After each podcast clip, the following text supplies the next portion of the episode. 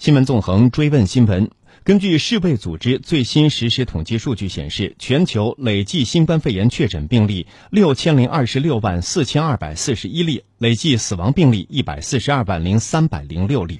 当地时间十一月二十七号，约翰斯霍普金斯大学的最新病例统计显示，美国于美东时间十六时二十六分报告至少一千三百零四万七千二百零二例确诊病例，超过了一千三百万，至少二十六万四千六百二十四人死亡。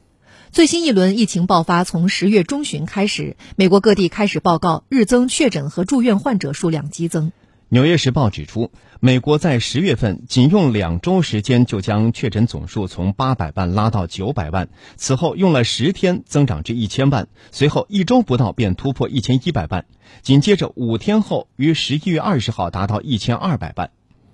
十一月二十七号，根据美国疾病控制与预防中心本周公布的整体预测，未来三周内预计又将有近六万美国人因新冠肺炎丧生。公共卫生专家预测，随着美国度过传统假日，美国的疫情还会加速恶化。他多次呼吁民众避免外出、避免聚集，而美国白宫方面日前却仍在号召民众在公共假期与亲人聚会，这引发了美国媒体的批评。我们来听总台央广记者韩萌的报道。二十六号是美国的公共假期。美国有线电视新闻网报道说，在多位公共卫生专家呼吁民众假期避免聚集的情况下，白宫却在当地时间二十五号晚发布总统公告，鼓励民众在假期聚会。报道指出，白宫方面此前已经多次无视卫生专家的警告，在白宫举行缺乏防控措施的活动，引发超级传播事件。此次假期，白宫仍举行了多场公开或私人的聚会活动，同时仍有大批美国民众不顾警告在假期外出。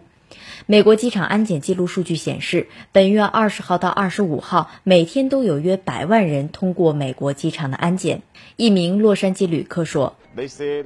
早间新闻说机场人不多，但人还是比我想象中要多，说明很多人还在旅行。”但还是要确保安全，勤消毒，保持社交距离。住院新冠肺炎病患激增，让美国医疗系统承受压力。二十六号，美国广播公司播放了一段美国医院重症监护室护士自拍视频。这名护士在视频中恳求美国民众不要不把新冠肺炎疫情当回事。